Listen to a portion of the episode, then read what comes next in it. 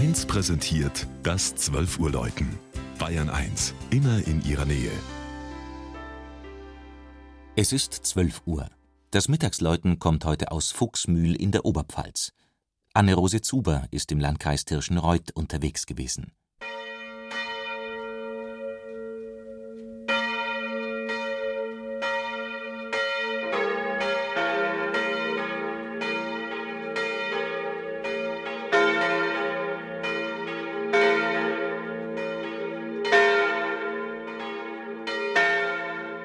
Weithin sichtbar grüßt die Wallfahrtskirche Maria Hilf über das Oberpfälzer Stiftland. Doch wollen die beiden Türme, in denen drei Glocken läuten, nicht so recht zum imposanten Hauptschiff passen. Und tatsächlich, sie wurden zurechtgestutzt. Weil Stürme immer wieder Schäden angerichtet hatten, trug man 1868 die barocken Zwiebelhauben ab. Dem Stolz der 2000 Dorfbewohner tat dies keinen Abbruch. Mit Konzerten, Ausstellungen und einem eigens verfassten Laienspiel erinnern sie nun an den Ursprung der Wallfahrt vor genau 325 Jahren.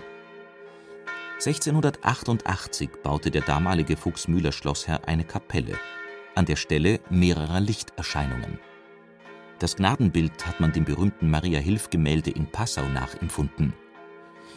Nicht nur seine Hoffnung auf bessere Geschäfte wurde erfüllt, sondern auch viele Gebetsanliegen. Die Pilgerschar wuchs. Bald musste eine größere Kapelle und dann direkt darüber die mächtige Kirche gebaut werden. Bekannt wurde Fuchsmühl aber nicht nur durch die Wallfahrt. 1894 sorgte die Fuchsmühler Holzschlacht für Schlagzeilen. Der damalige Lehnsherr verweigerte den Dorfbewohnern ihr altes Holzrecht und als sich nach einem jahrelangen Rechtsstreit fast 200 Männer, Frauen und Kinder im kalten Winter mit Brennstoff versorgen wollten, rückte das Infanterieregiment aus Amberg mit aufgepflanzten Bajonetten an. Viele wehrlose Dorfbewohner wurden verletzt, zwei alte Männer starben. Trotzdem wurde nicht der Lehnsherr verurteilt, sondern die Fuchsmühler und erst nach einem deutschlandweiten Sturm der Entrüstung von Prinzregent Luitpold begnadigt. Bis heute wird die Geschichte alle zehn Jahre in einem Theaterstück lebendig.